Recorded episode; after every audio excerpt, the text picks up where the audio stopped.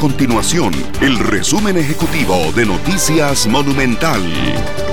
Hola, mi nombre es Fernando Muñoz y estas son las informaciones más importantes del día en Noticias Monumental.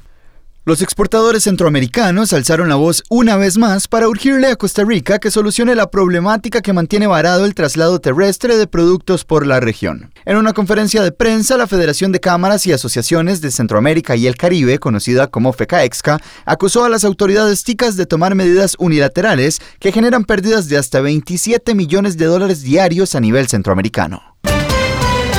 Además, la Sala Constitucional le ordenó al Ministerio de Justicia que emita un protocolo para atender eventuales propagaciones de COVID-19 en las cárceles costarricenses. Eso sí, hasta el momento no se registra ningún caso positivo en el sistema penitenciario. Estas y otras informaciones las puede encontrar en nuestro sitio web www.monumental.co.cr. Nuestro compromiso es mantener a Costa Rica informada. Esto fue el resumen ejecutivo de Noticias Monumental.